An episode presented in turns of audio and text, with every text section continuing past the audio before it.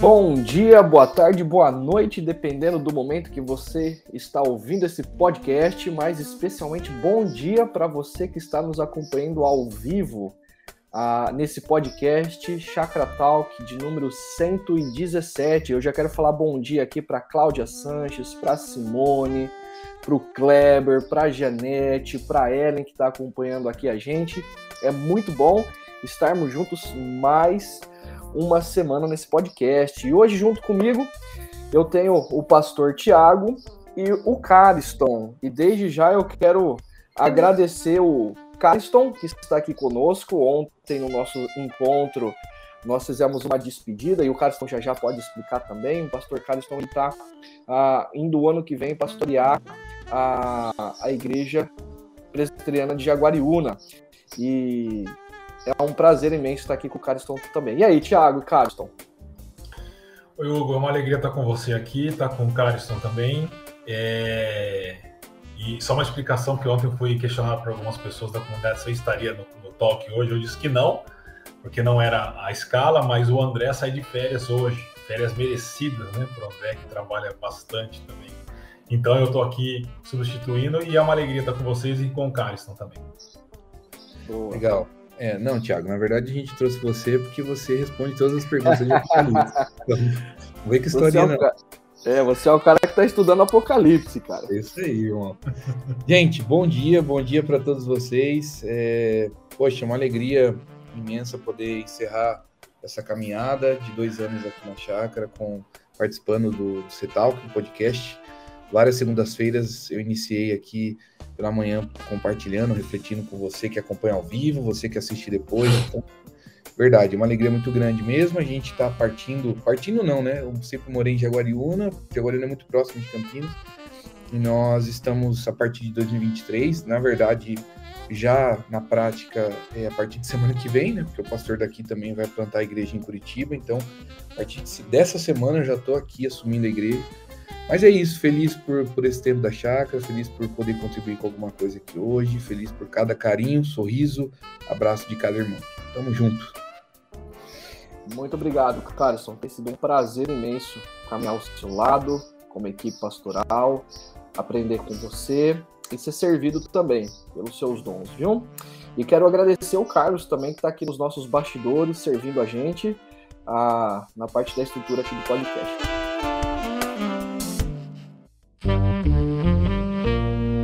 Mas vamos lá conversar sobre a, a mensagem, a partir da mensagem de ontem, que foi o chute inicial para o nosso bate-papo. E ontem nós conversamos sobre a convicção da vitória, encerrando essa série vestindo a camisa.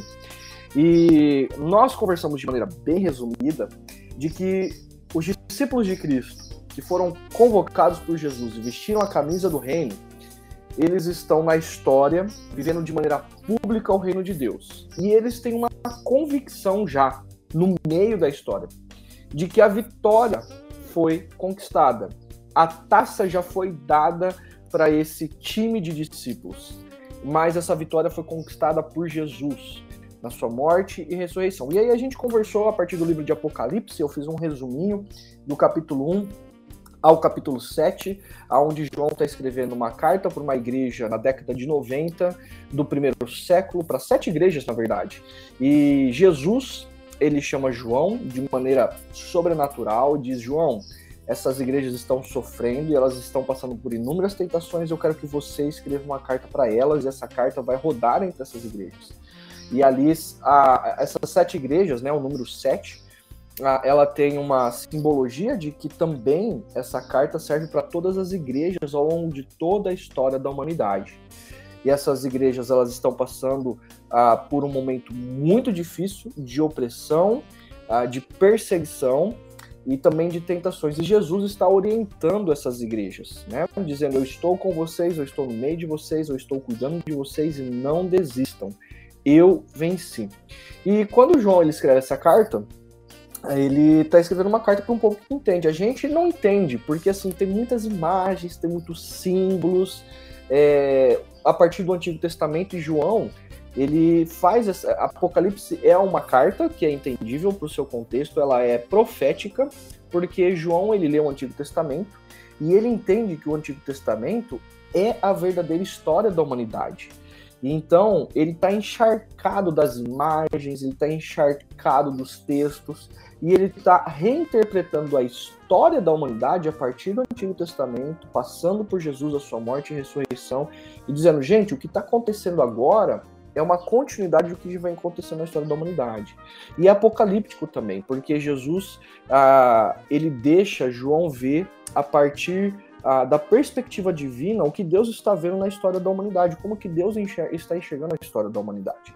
Então tá todo mundo entendendo o que João está escrevendo, as imagens, os símbolos faz, fazem todo sentido. E Roma, que oprime o povo de Deus, a igreja, ela é representada como impérios humanos que surgem dizendo que são a salvação da humanidade e elas e, esses impérios demandam fidelidade e aqueles que não se submetem são oprimidos. E então João, ele entra, a gente conversou a partir do texto do capítulo 7, onde existe um livro com sete selos e representando a história da humanidade que caminha na direção do, do caos, sem desfecho nenhum e sem controle algum a morte, a, a, o caos ecológico, guerras estão acontecem e aí de repente não tem ninguém que é digno de resolver, de estar com o controle da história na mão. Mas eis que surge o Cordeiro que foi morto mais vive, que é a pessoa de Jesus Cristo, que é aquele que é digno de ter o controle da história nas mãos e salvar a história. A salvação da história não vem por impérios humanos, governo, economia, ideologias, mas vem pela fraqueza, da morte pela, pela a fragilidade da pessoa de Cristo na sua morte, mas pelo poder da sua ressurreição. E é ele que consegue. E aí, quando os selos são abertos, existem inúmeras situações que acontecem naquelas imagens, que é passado a partir do verso 9 de Apocalipse 7, que nada mais é a conquistas de impérios, guerras, fome, morte, perseguição, que é mais um dia na história da humanidade. E Jesus é aquele que consegue abrir esses selos e ele consegue ter o controle da história e salvar a história. E no meio disso tudo, então, Jesus abre a cortinazinha da história a partir da perspectiva divina de como Deus está enxergando e é visto uma multidão de pessoas ali, que são as pessoas, os discípulos de Cristo, ao longo de toda a história da humanidade, que se renderam a ele, que creram nele, se renderam a ele. E eles conseguem observar, portanto, de que essas pessoas que sofreram na história, sejam dores, morte, martírio, é, ou por questões, é, é, por exemplo, como a pandemia, e sofreram e continuam sofrendo, mas confiaram no reino vindouro de Cristo, estão diante do trono de Deus, exaltando, louvando, e eles já conseguem e eles já experimentam a restauração de todas as coisas. Bom, esse é um resumão. Tiago e Cariston, e para aqueles que estão nos ouvindo, para quem está nos ouvindo, aproveitem esse tempo para fazerem seus comentários, aproveitem para tirarem, fazerem as suas perguntas e a gente enriquecer esse tempo aqui de podcast, tá bom? Esse foi o resumo e eu quero começar então com uh, um bate-papo, uh, nós três aqui, Tiago e Cariston. Então, a primeira pergunta é: o que mais tocou vocês na mensagem? E de maneira prática, o que isso gerou, o que isso motivou em vocês, assim, para o dia da segunda-feira, para a semana, para a vida de vocês? Quem vai começar? Eu quero começar. Eu tenho duas coisas que me chamou a atenção na mensagem de ontem, que eu até anotei e achei muito legal refletir, né? Primeiro foi a sua introdução, ah, quando você diz que ah, porque o tema era esse, né, convicção da vitória e entre a convicção da entre a vitória e o vestiário, né, que é porque a gente tá, tá numa série falando sobre vestir a camisa, então é, há uma alusão aí do, do da Copa, do futebol. E entre o vestiário onde você veste a camisa para o momento final da vitória do título, né, é, existem muitas coisas que acontecem ali, né? E você trouxe exemplos é bem recentes dessa Copa mesmo. A Arábia Saudita ganhando a Argentina, né? As zebras que a gente tem tido, a Alemanha perdendo o Japão, é, enfim, a Espanha ganhando de 7 a 0. A Costa Rica, a Costa Rica tenho certeza que ela não entrou esperando perder de 7 a 0, né? E, e a gente com a contusão do Neymar, do Danilo também, né? Foram dois, mas assim, do Neymar, que é o, que é o craque do time, enfim. É, eu acho que isso, isso que você trouxe, a gente né, levando para esse lado uh, ilustrativo, mas que, que me faz pensar como a vida é assim mesmo, né? É, que entre o momento onde a gente está ali se preparando, vestindo a camisa para jogar o jogo da vida, e o momento da, da, da vitória, isso falando de coisas da vida e até do futuro eterno, que é o final do Apocalipse. Mas tanto em uma coisa quanto outra, a gente tem momentos difíceis, né? momentos delicados, momentos onde há uma contusão, momentos onde há uma zebra, momentos onde a gente achava que ia ser de um jeito a vida e ela foi totalmente diferente.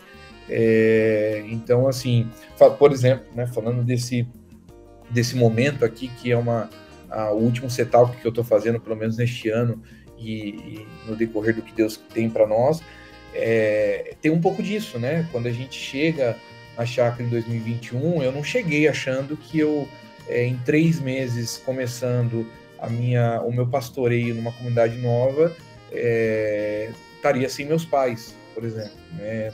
É uma coisa que aconteceu no decorrer das é, antes da, das vitórias que a gente teria, né? É, então essas contusões, momentos difíceis, ah, são muito presentes ah, entre a, a, vestir a camisa e a vitória, né? O Cariston, tem gente aqui que não conhece ah, um pouquinho da sua história. O que, que aconteceu em 2021 Legal, com você? Sim. É, quando eu chego na chácara, a minha mãe já estava acometida de câncer, ah, mas ainda uma certa esperança, né? Apesar que foi muito rápido depois. É, mas aí fevereiro, final de fevereiro, ela vem a falecer. Meu pai, então, é, no velório, ele pega Covid, e aí a gente tem aquela segunda onda, né, do Covid em março de 2021, final de março para abril, e ele fica 40 dias internado naquela maior onda, então, assim, sem poder visitar, sem poder fazer é, nada que muitos que tiveram Covid nesse tempo sabem como é, é ou que perderam pessoas assim. Então, final de abril, né, a gente, final de abril de 2021, que é o meu primeiro ano na chácara, o começo da, da minha ordenação pastoral, é, eu tô sem os pais, né? Então foi um momento, é, eu acho que da minha vida toda é o momento mais difícil que eu tive até aqui, né? Não sei se será o mais difícil da vida toda, porque a, a vitória final, até a vitória final ainda há muitas coisas a acontecer. Mas uhum. fato é que que foi um dos momentos mais difíceis. E ontem, quando você mencionou essa, essa, esse espaço de tempo, né, da convicção é, para a vitória, é, é, quer dizer, a gente ter convicção de que a gente vai chegar lá, mas até chegar lá, a gente, entre o vestiário e a vitória, há um jogo, e esse jogo, às vezes, a gente vai ter contusões, vai ter perdas, ah, vai sofrer resultados de derrota em alguns momentos, mas é a convicção de que a gente vai chegar lá, né? Então, isso me chamou muita atenção. E uma segunda coisa, que eu acho que tem a ver com isso, talvez eu estava num dia ontem mais sensível, então é, isso mexeu mais comigo, né? Esse, é o nosso, esse é o nosso artista. Pois é, pois é. Mas é o final da, da mensagem, sem querer adiantar aqui o, o processo, mas é o que me chamou a atenção, que você disse assim, exatamente essa frase. As marcas da vida vão doer ao longo da história mas chegará o dia em que governo nenhum resolverá, mas sim o, o cordeiro e o pastor das nossas almas, né? É, então eu acho que é isso, assim, a, a convicção da vitória é, é, não é que a gente está vendo a vitória nesse momento, mas é a certeza de, de saber que vai chegar o dia uh, que essas marcas, essas contusões, essas dores que a gente sofreu ao longo da história, que a humanidade sofre ao longo da história, é, e que nenhum governo conseguiu re resolver, ela vai chegar ao fim através do Cordeiro, que, que tenha o direito né, de abrir os selos, como foi colocado, que é o pastor das nossas almas, que é aquele que sacia a nossa sede. Então, foi as duas coisas que chamou minha atenção na mensagem de ontem. Muito obrigado por compartilhar, Cariston. E aí, Thiago? Bom, Hugo, é, eu acho que de modo muito semelhante com o Cariston, eu fiquei pensando nessa questão de que quando você começa a mensagem falando que os atletas, no caso do futebol, que a gente está usando esse pano de fundo e com a Copa, eles entram para os jogos para vencer, mas eles não sabem se vão ganhar ou não. Então, é interessante que a Costa Rica tomou uma goleada da Espanha, mas depois ganhou do Japão, que tinha ganhado da Alemanha. Né? Então, o futebol e, e outros esportes também têm isso. Mas que nós entramos para o jogo com a convicção da vitória. Mas o jogo precisa ser jogado. E eu fiquei lembrando de um, de um evento da Segunda Guerra Mundial que eles chamam de dia D e dia V. O dia D é o dia decisivo, quando os aliados chegam na Normandia e, e naquele dia a vitória está estabelecida, mas ela ainda não foi alcançada. É o dia decisivo. E eles precisam continuar avançando. Isso significa encontrando focos de resistência dos nazistas, trocando tiros ainda, porque eles estão vencidos, mas eles ainda estão guerreando, né? e até alcançar o dia V. Nós estamos entre o dia D, que é o dia da morte e da ressurreição de Cristo, ou seja, a, a, a vitória está decretada, mas ela ainda não chegou. Né? E, e nós estamos indo em direção ao dia da vitória.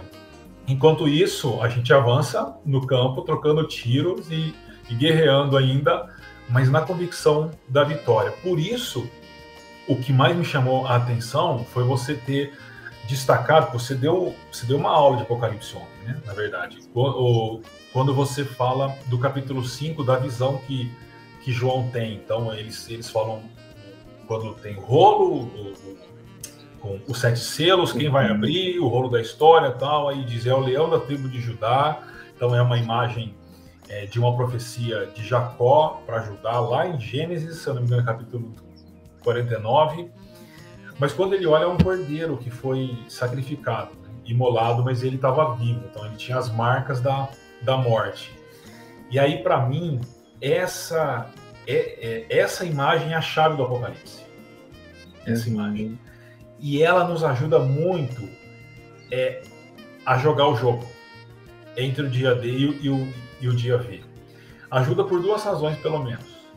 Ajuda ah, primeiro porque a gente, como disse o Cariston, é Cristo que está conduzindo a história e ele vai levar tudo ao, ao final que ele quer.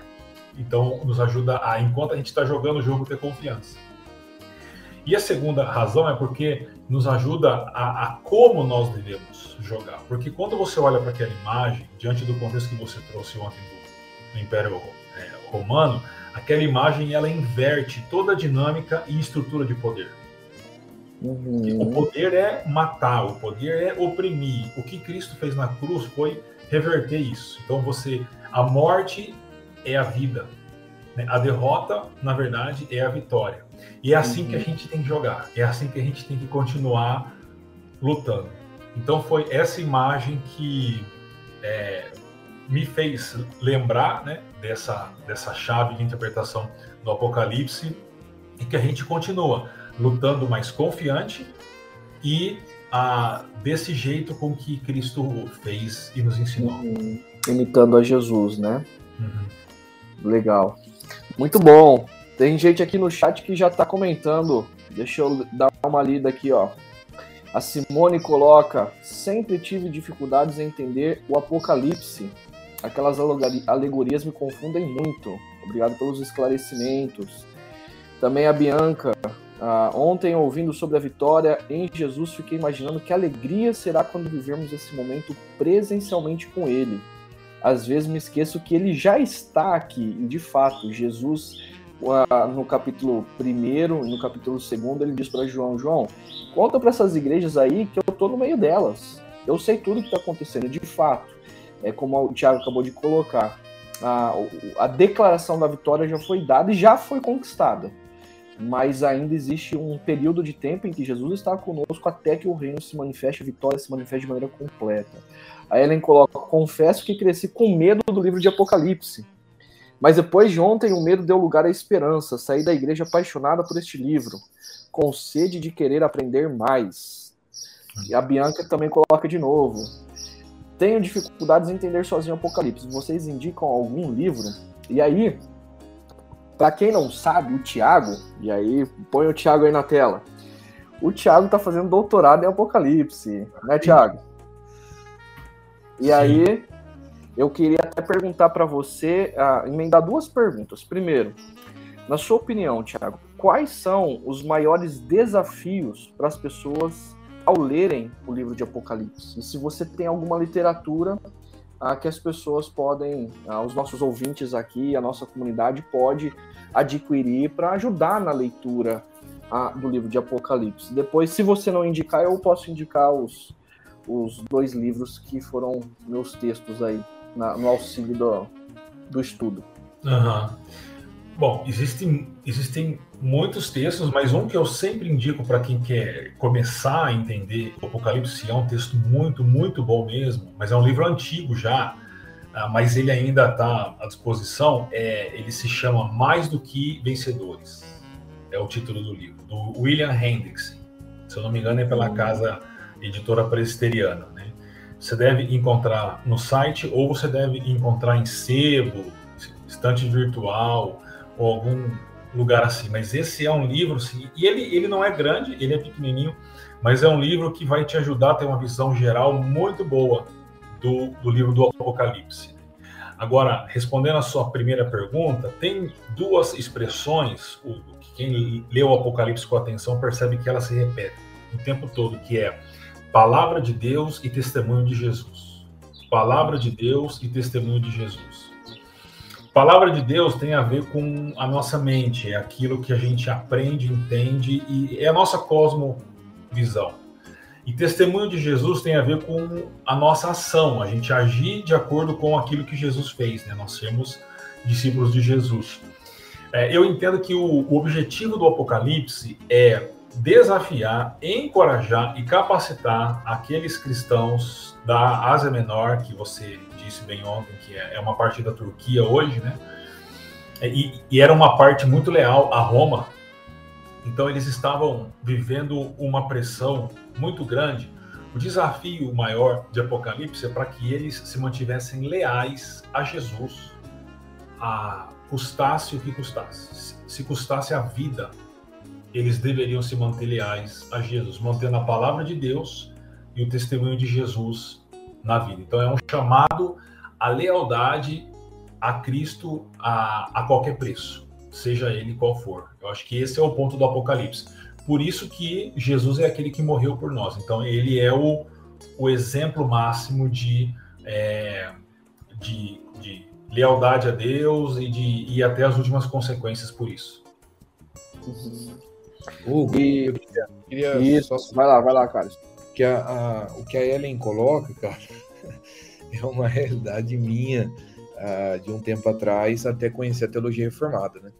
Uh, eu venho no contexto neopentecostal, é, e no neopentecostalismo, ou até pentecostalismo, né, sem querer aqui é, fazer uma crítica, mas é uma realidade de visão teológica, é, o Apocalipse tem essa, necessidade de ficar entendendo cada simbologia para procurar nesse momento da vida, né? Então, assim, é aquela coisa o Thiago pode falar melhor que alguém que estuda isso estuda as perspectivas.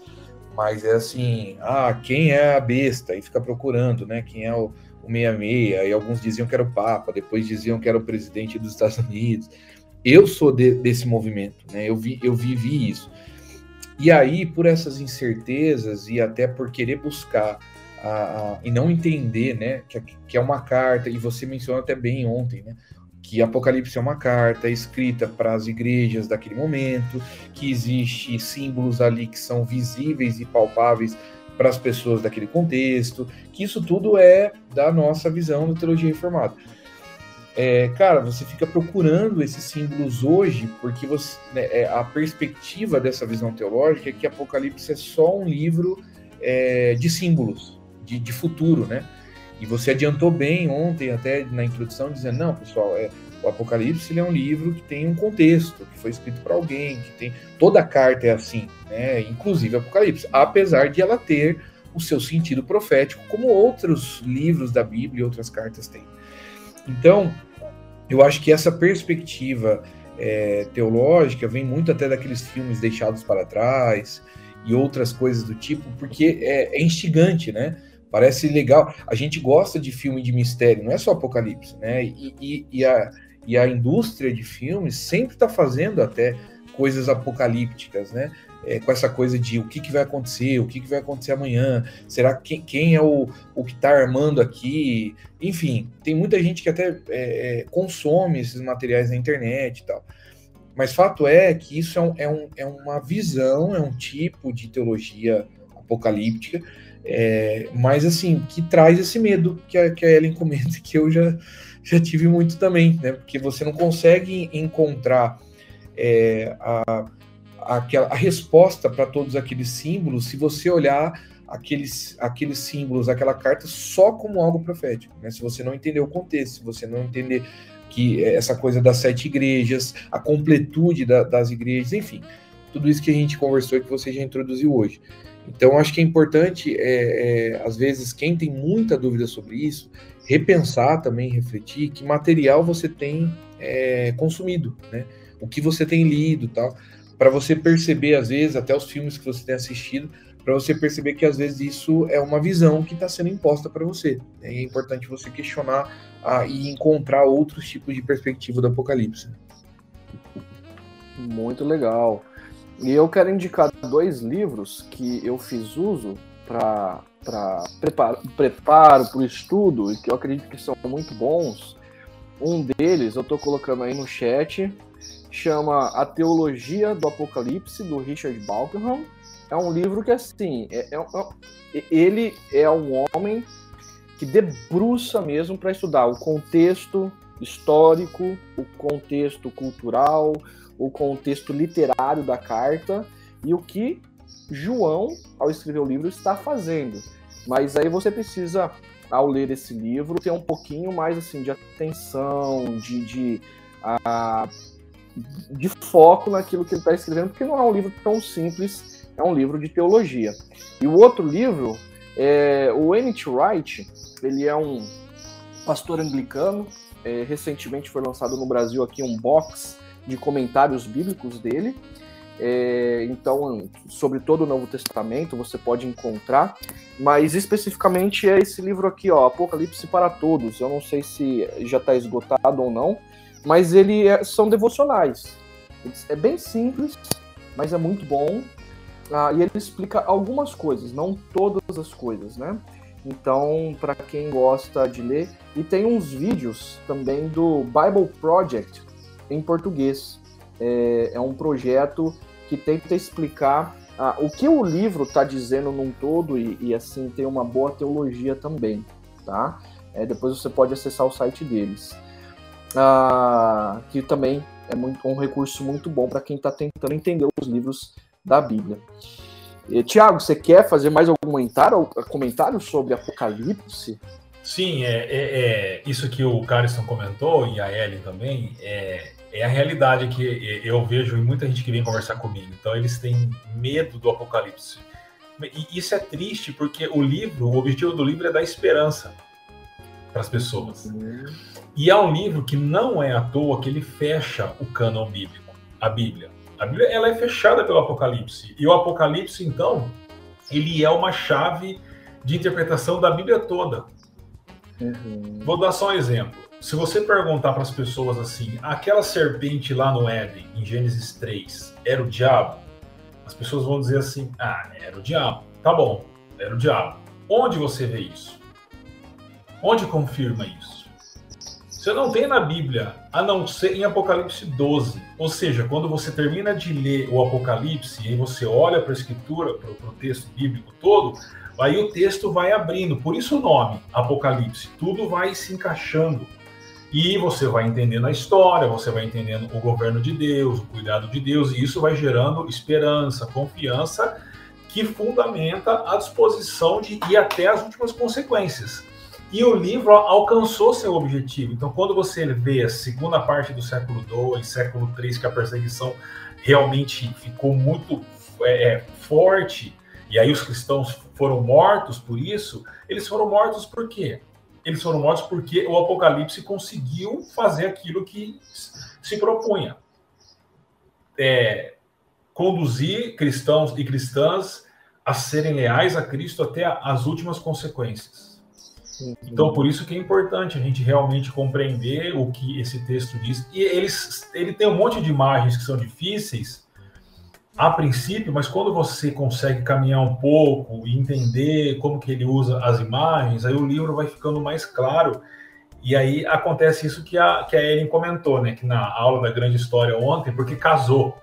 Você pregou em Apocalipse e a, e a aula da grande história era a aula sobre é, o final de todas as coisas, né? A, a, redenção final lá. Então, as pessoas, quando elas aprendem o Apocalipse, elas saem apaixonadas. Mas só para terminar, o problema é que a nossa teologia do Apocalipse ela é muito mais formada por deixados para trás, por exemplo, uhum. do que por é, estudos realmente sérios. E para quem não sabe, Deixados para Trás é, um, é uma série de filmes, uma interpretação do Apocalipse bem apocalíptica, né? Tipo assim, é quase que um zumbi.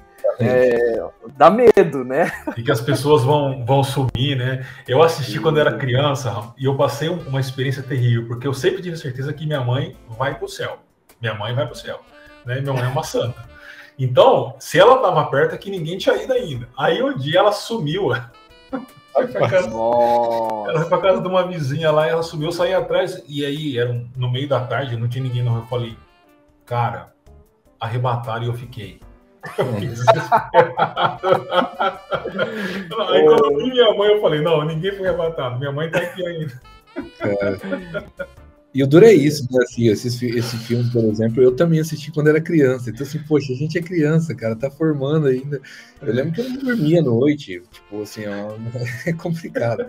Mas, é, enfim, eu acho que a, a, Cláudia, a Cláudia pôs aqui um comentário interessante, o Thiago. Ela diz assim: levando em consideração minha simplicidade de pensamento, Apocalipse, em minha visão, significa pensar que a história ainda não terminou. Né? Deus vai enxugar toda a lágrima. E eu acho que é isso que o Thiago pôs, e o Hugo pôs bem também na mensagem ontem, que Apocalipse ele vai mostrando já uma história que já está acontecendo. História, o caos da humanidade ele já iniciou. E o que a gente começa a ver ali é uma ponta de, ó, mas as coisas vão se resolver um dia. As coisas não vão ser, é, não vai acabar nesse caos. Existe um, um Deus que está trabalhando é na sua igreja, no seu povo, e que vai chegar um momento onde como ela pôs aqui, né? Deus vai enxugar todas essas lágrimas, essas contusões, essas derrotas, né? Esses jogos ah, de derrotas da vida, enfim, vai chegar esse momento, né? Então, Apocalipse é essa esperança, mas é isso. É, porque assim, há, claro que há várias correntes de interpretação, mas a interpretação mais comum dentro do ambiente reformado que é o nosso é que o Apocalipse narra a história entre a primeira vinda de Jesus e a segunda vinda de Jesus. Esse é o período de mil anos e ele é recontado sete vezes num paralelismo progressivo, então ele vai avançando. As primeiras partes são mais próximas da primeira manifestação de Cristo, e, as, e aí você vai avançando. Mas é o que a Cláudia disse, é, a, ali a história não terminou, mas a certeza qual que é? Aquilo que o Hugo frisou ontem para nós. Cristo é o Senhor da história e está controlando a história. Isso não significa que as coisas vão acontecer tudo bem na nossa perspectiva, porque quando ele começa a abrir os selos, é problema econômico, de inflação, é problema de guerra, tudo isso. Mas Cristo está no controle de todas as coisas. Então, o Apocalipse nos chama a um passo de maturidade grande aí. Né?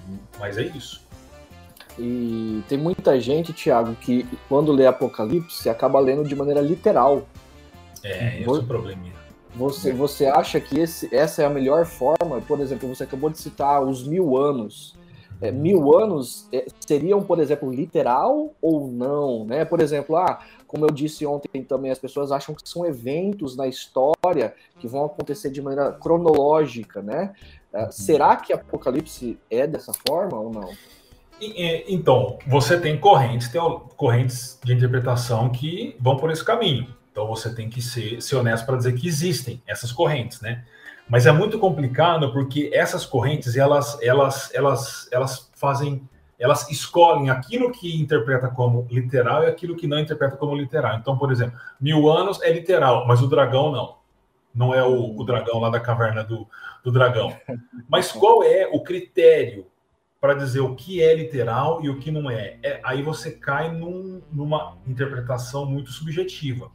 Então, é um livro de imagens. Ele é, e se você interpreta literalmente, você vai ter o Godzilla saindo do mar, e aí você tem, tem um problema, né?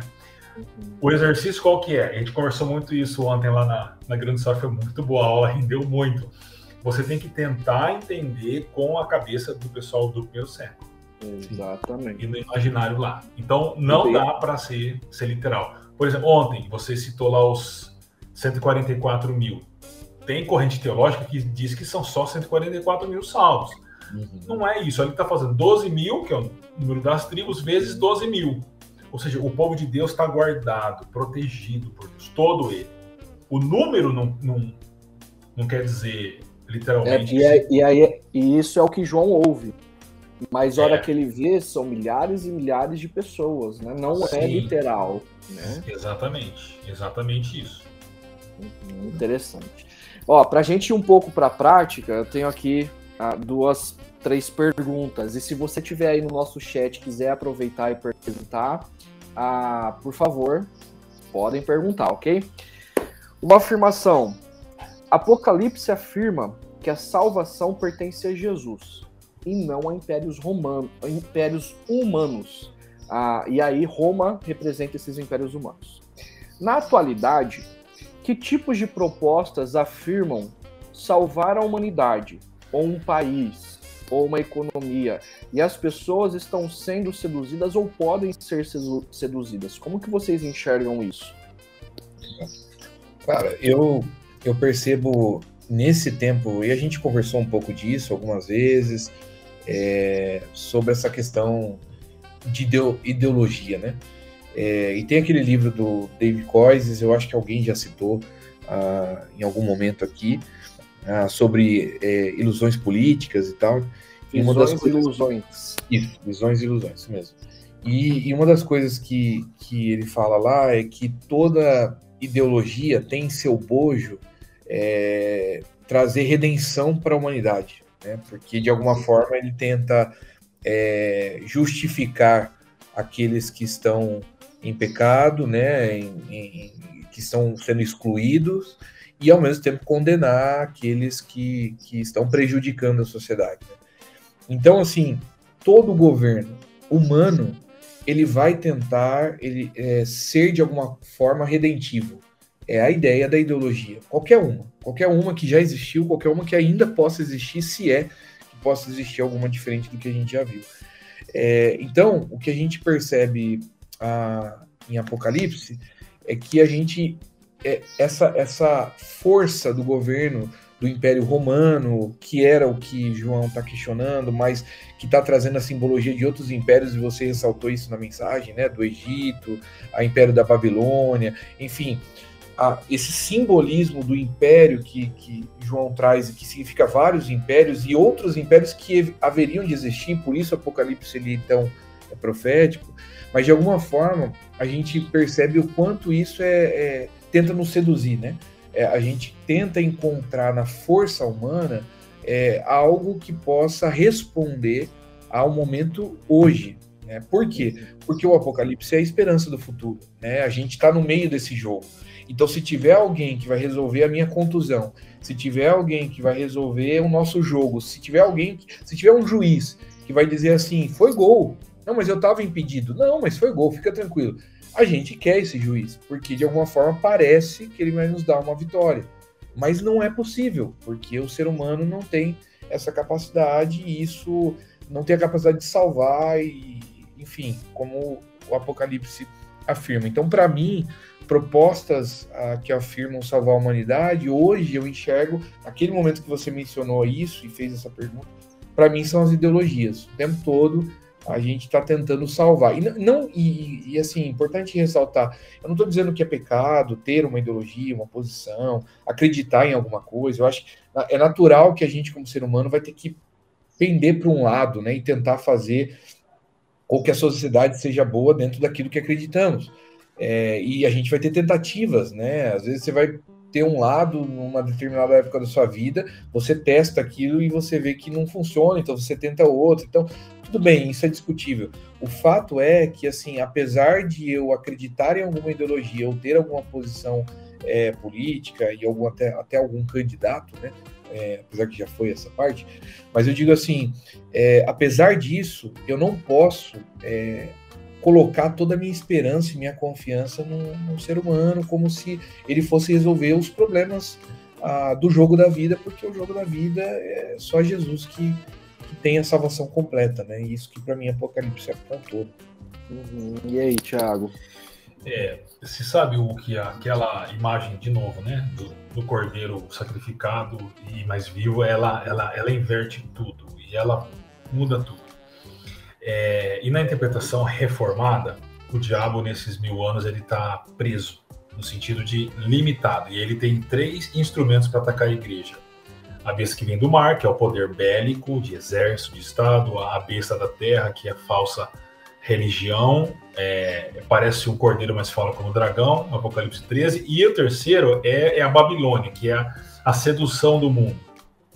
Uhum. E esse é o grande risco da igreja, ela ser seduzida pelo mundo, ah, tanto no sentido de prazer e de pecado, como diz o Aldo Huxley lá no Admirável Mundo Novo, que ele de maneira profética disse que no futuro as pessoas elas seriam dominadas pelo prazer e a gente está vivendo isso. Ou seja, o que importa é o prazer e o prazer instantâneo, como se fosse o uso de drogas realmente. Esse é um dos prazeres né, de algumas pessoas. É... E aí você encontra redenção nesse, nesse prazer instantâneo, só que como a droga você precisa de cada vez mais. Ou você é seduzido, como disse o Cariston, a, por ideologias humanas tentando trazer o reino, estabelecer o reino à força de cima para baixo, como a gente tem visto no Brasil hoje. Uhum. Porque o reino quem vai trazer é Cristo. E, e através da fraqueza da sua igreja, fraqueza aqui, entre aspas.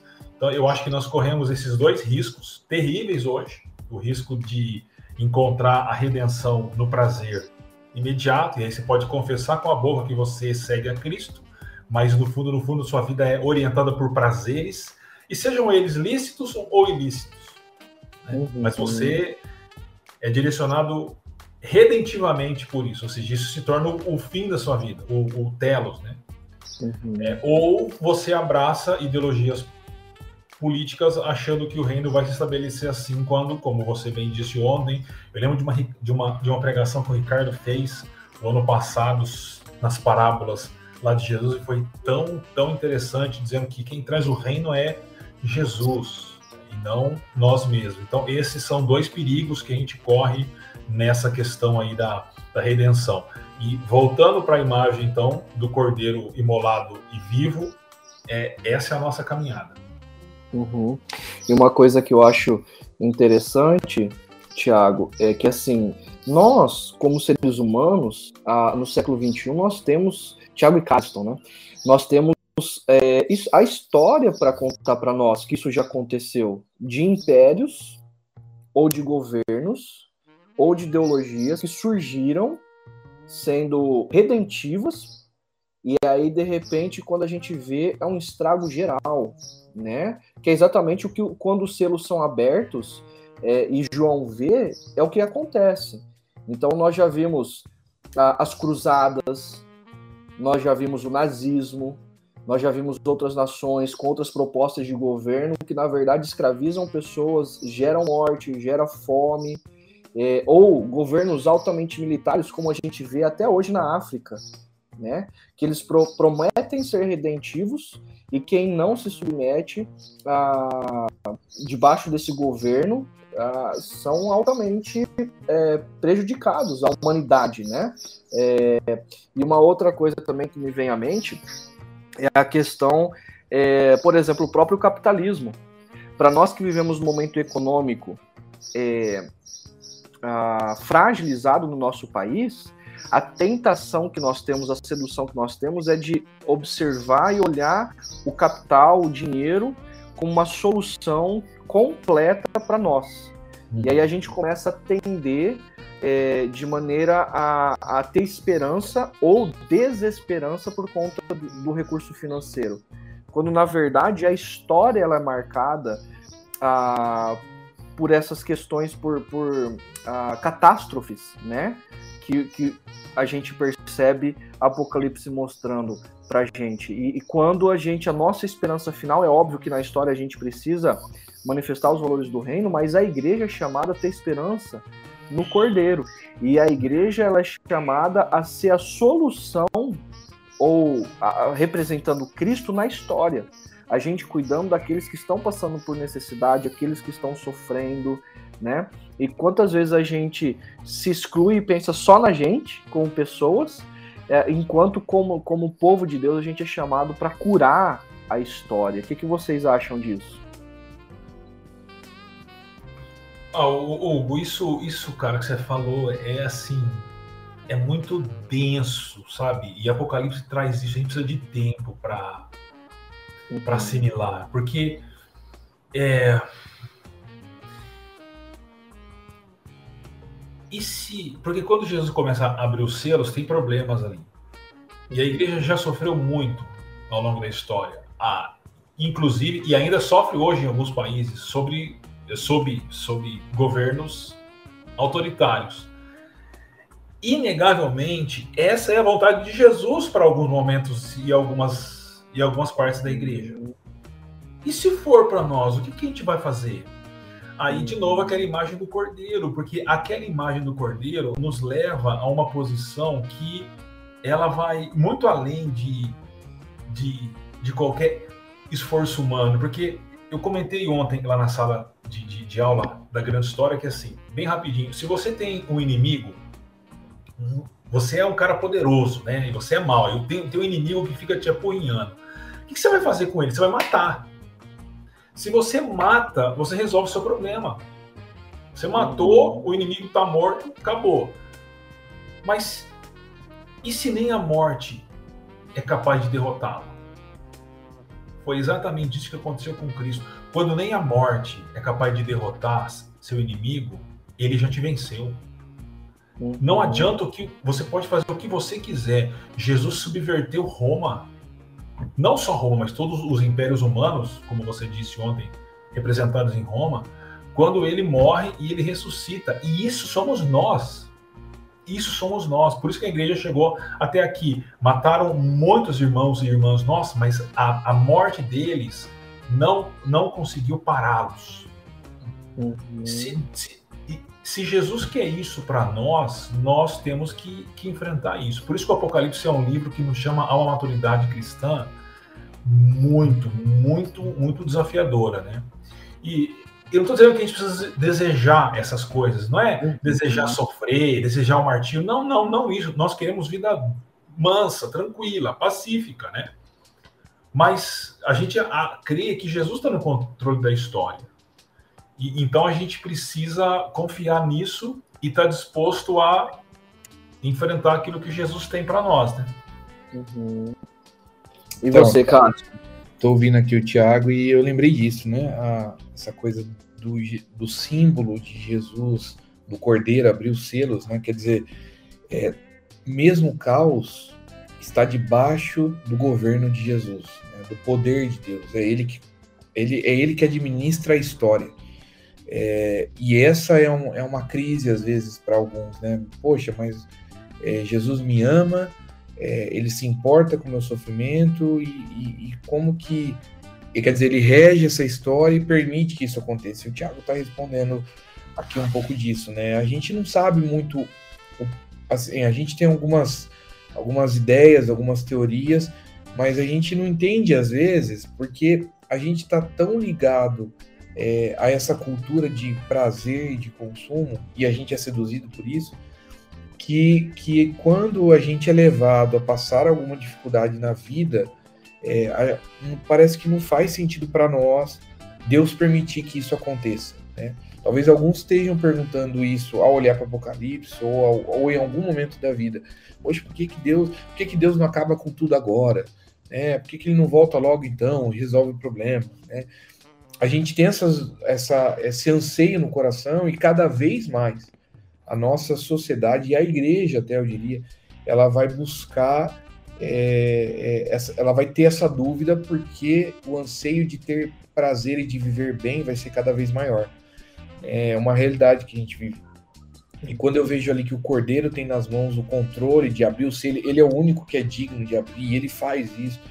É, eu sei que para a gente começa a surgir essa questão, poxa, e o Tiago trouxe bem, é, Deus quer isso para a igreja, né, que a gente passe por tribulações, por momentos difíceis, no jogo da vida a gente vai sofrer contusões, é, é, é isso, né? E, e, e, é nesse momento que a gente mostra a maturidade a, da salvação que alcançou as nossas vidas.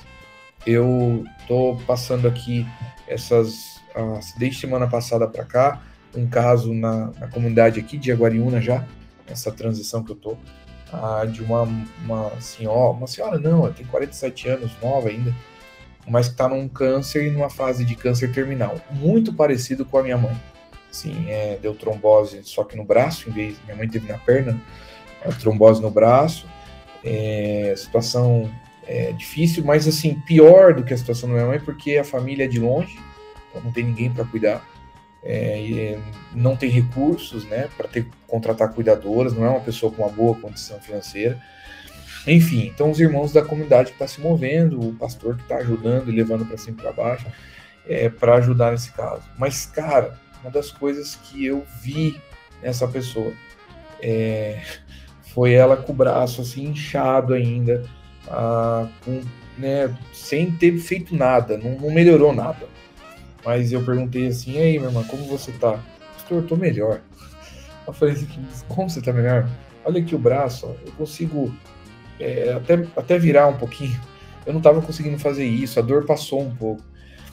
E aí, conversando com alguns irmãos, ah, todos comentaram assim de como a fé dela e a maturidade em Deus, a força de crer que apesar de Deus permitir esse momento, Deus está sustentando a vida dela como essa força tem tocado as pessoas que estão em volta. Então, assim, eu, eu olho para esse caso e eu lembrei, a hora que o Tiago trouxe isso, é a maturidade da espiritualidade cristã. Não é fácil, a gente vai ter momentos, sim, de dúvidas, momentos que a gente questiona, mas Deus nos chamou como igreja a, a, passar por esses momentos onde selos já foram abertos e a gente está vivendo consequências desses, desses selos e a gente vai viver como igreja, mas é crer que apesar disso tudo, Jesus está no controle da história, está cuidando das nossas vidas ah, para a vitória né, que a gente terá no futuro. Muito bom. E caminhando, ah, embora nós já tenhamos dito algumas coisas práticas, mas para a gente tentar sistematizar um pouco mais. Se Jesus está salvando toda a criação e todo o sofrimento ah, será banido, né, ah, na, na, plenitude do reino, qual é o papel é, de homens e mulheres discípulos de Jesus no momento histórico? Como que nós devemos fazer? Igual o Cariston já trouxe o exemplo dessa irmã, é, mas assim, se eu sou um profissional qual é o meu papel na história e eu estou passando por dificuldades? Se eu estou orando, por exemplo, pela cura de uma doença, qual é o meu papel na história hoje? Se, se, se eu estou com falta de esperança, ou qual é, qual é o meu papel hoje? E se, ah, como igreja no século XXI, qual é o papel hoje? O que, que vocês diriam é, que nós estamos nesse já foi conquistado, mas ainda não, porque será plenamente realizado? Qual é o papel hoje da igreja e quanto pessoas? O que, que vocês diriam?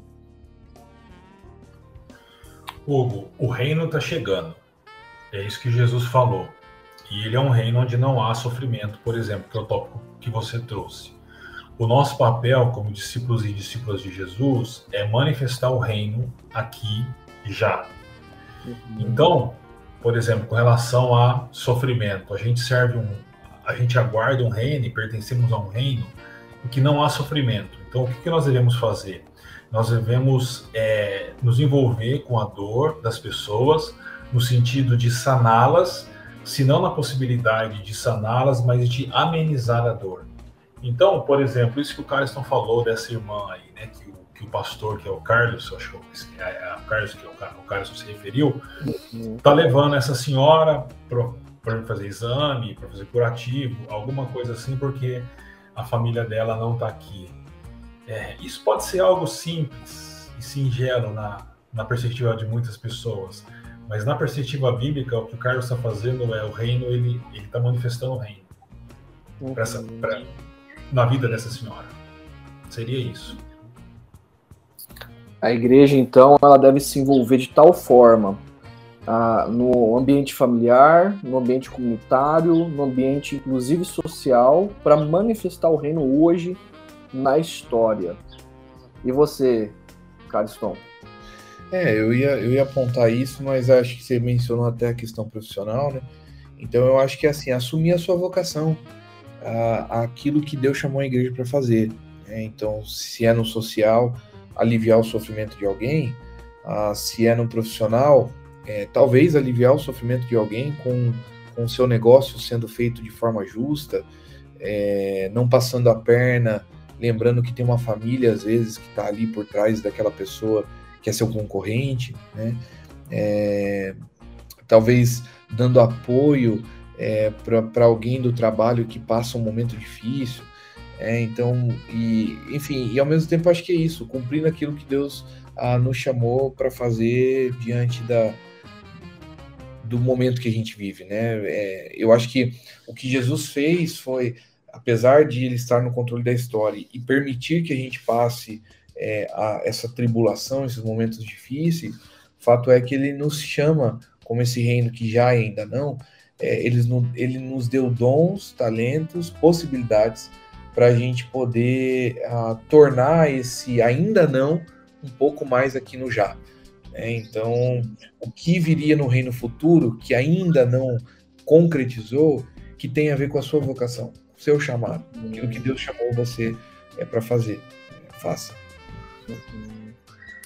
É o que a Cláudia Sanches coloca aqui, né? O que o pastor Ricardo sempre é, diz para nós, né? Nós precisamos viver a, na história mas com a mentalidade da eternidade. E nesse aspecto, eu estava conversando essa semana com um engenheiro civil, que é um funcionário público numa, num departamento de uma cidade que trata esgoto né, da cidade, distribui água para a cidade. E ele estava dizendo assim que o, o, fim dele, da, daquilo que ele exerce na, como funcionário público, é ao mesmo tempo a, trazer pureza para a água, restaurar a sujeira a qual nós causamos na natureza e trazer purificação, bem como levar água para as pessoas, água purificada para as pessoas ou tratada, né? E saneamento para as pessoas. E, e, eu fiquei pensando, eu falei, uau, é, isso é trazer dignidade, isso é trazer cura para a natureza, ah, daquilo que nós utilizamos, e é exatamente isso.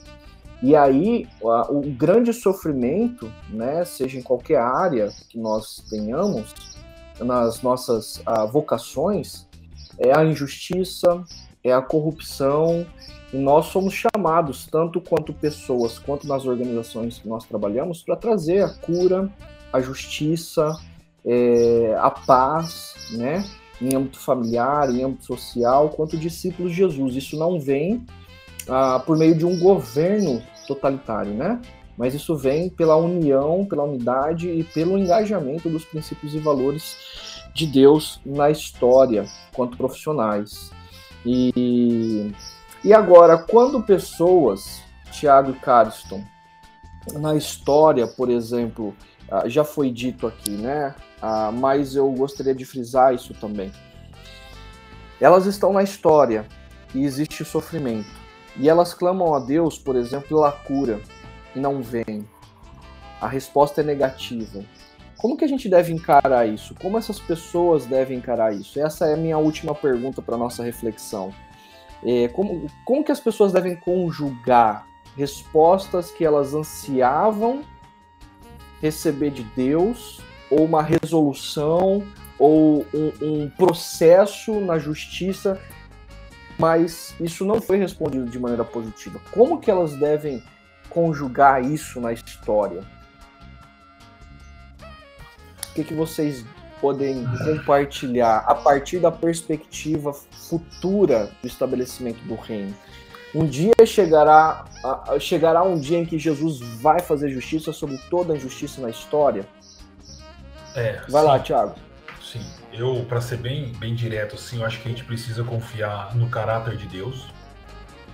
E isso significa olhar para a cruz e entender que Deus não está de brincadeira com a gente, Deus não está alienado à nossa situação. Se tivesse, o filho dele não teria morrido na cruz por nós. E então ele está envolvido até as últimas consequências a ponto de enviar o seu filho para morrer por nós. E mesmo que as coisas não aconteçam do jeito que eu quero ou que eu espero, eu preciso confiar que esse Deus está cuidando de todas as coisas e que um dia vai ter uma solução.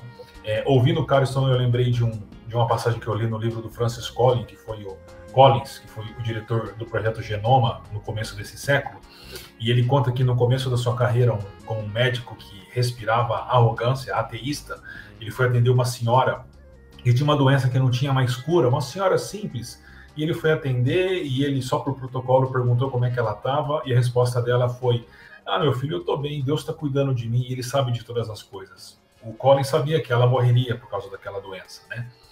Mas aí essa senhora perguntou para o Collins: E você, meu filho, você crê em Deus? E ele disse que naquele momento ele se sentiu um tolo de perceber que naquela mulher simples e doente havia uma convicção tão forte, tão séria, tão sólida, que no coração daquele jovem médico, ateísta, não havia essa imagem do cordeiro imolado.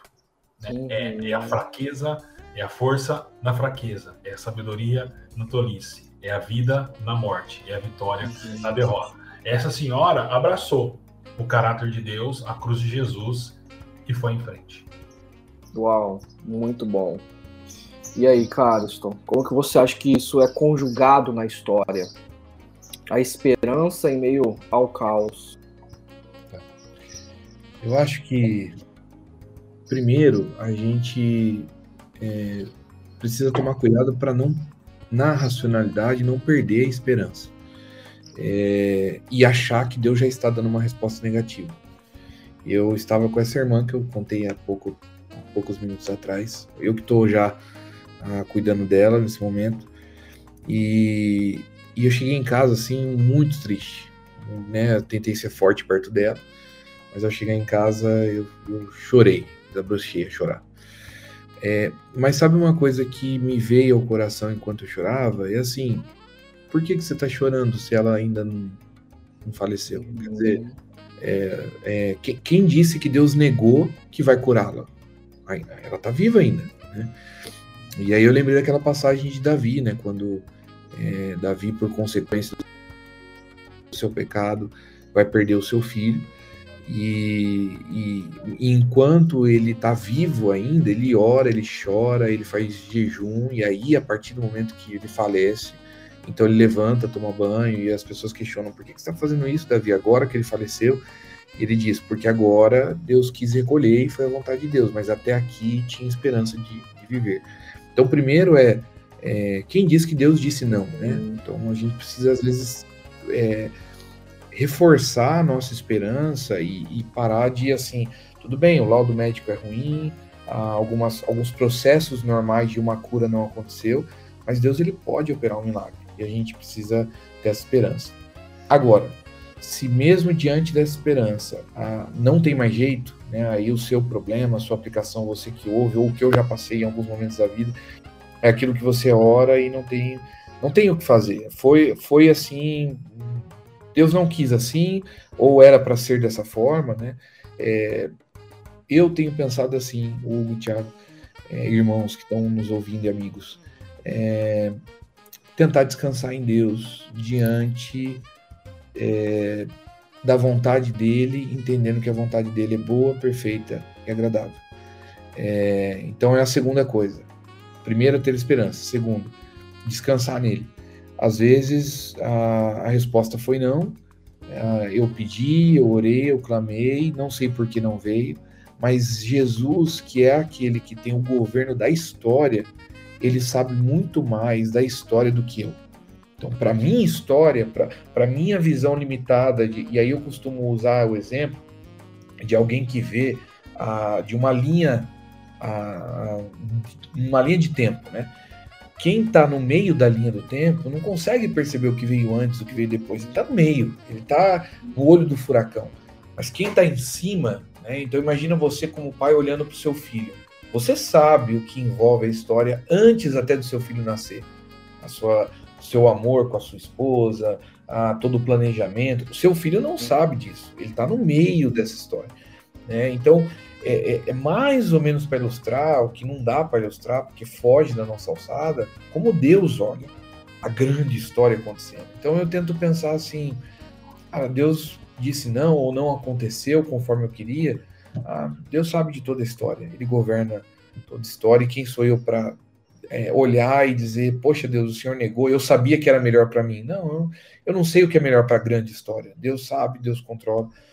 Então, a minha função nesse momento, diante de uma resposta negativa, é descansar em Deus. E acho que uma terceira coisa é olhar para o futuro. É assim, ah, tudo bem, não aconteceu. Por que não aconteceu? Porque Deus disse não? Porque, porque Deus está pensando em algo diferente? Porque para a grande história isso tem que ser dessa forma? Porque existe um futuro eterno onde não haverá sofrimento, onde as nossas lágrimas serão enxugadas, onde a gente viverá numa sociedade justa, onde a gente terá amor, paz, é, enfim. E, e, aí essa visão da esperança que Apocalipse nos apresenta. Muito bom, muito bom. Chegamos ao final então do nosso podcast, conversa, conversas aí acerca de Apocalipse, uh, que olha para nossa história a partir da perspectiva divina, mas também como uma continuidade desde Gênesis 1, Gênesis 2 e Gênesis 3, e como Deus tem uh, guiado essa história e está guiando para um desfecho final, mas já com a vitória de Cristo na sua morte e ressurreição. Tiago, muito obrigado pela sua participação. Cariston, obrigado também. Que Jesus abençoe você nesse novo ciclo da sua vida como pastor da Igreja de Jaguariúna e não deixe é, de nos visitar e, e, continuarmos juntos na caminhada, viu? E a gente também poder visitar e continuar com essa amizade que a gente iniciou, né? Você quer falar alguma coisa, Cariston? Ah, Aí, quero. Tá. Aproveitar o, o, o, o artista sensível, né? Cara, agradecer, agradecer demais aí a, poxa, todas as pessoas que estão aqui nessa segunda ou que vão assistir esse podcast, os líderes de GP, né, que assistem às vezes no decorrer da semana. Ah, gente, obrigado, obrigado por essa caminhada. Aprendi demais. Saio triste porque amo essa comunidade de paixão, assim, Deus sabe no meu coração o quanto a Chácara Primavera é uma igreja importante para minha vida ministerial, para o meu chamado, para minha vocação. Eu venho para a igreja presbiteriana através da chácara. Então, assim, ela tem um papel fundamental na minha vida e na minha vocação. E foi um privilégio servir nesses dois anos alguém que tanto me abençoou, né? uma comunidade que tanto me abençoou. Então, é, muito obrigado e saio triste por isso, mas feliz, porque nós entendemos que Deus está ah, nos chamando para um momento, nos preparou para isso e usou essa comunidade como forma de preparação para esse momento de Jaguariúna uma igreja que é filha da chácara, que está bem pertinho. E realmente, cara, estaremos muito por aí ainda. Vocês me verão algumas vezes, porque além de nós sermos filhos, a gente é próximo de local, enfim. E estão todos convidados a um dia passar lá, conhecer o trabalho de Jaguariúna. Vai ser um prazer receber vocês também. Obrigado, Ô, gente. Thiago. Ô, Thiago, mas assim, o Carlos está devendo um churrasco. Faz dois anos. É isso que eu ia falar. Dois anos. Tá devendo churrasco. Só não esquece o churrasco, amigo. Fechado. Fechado.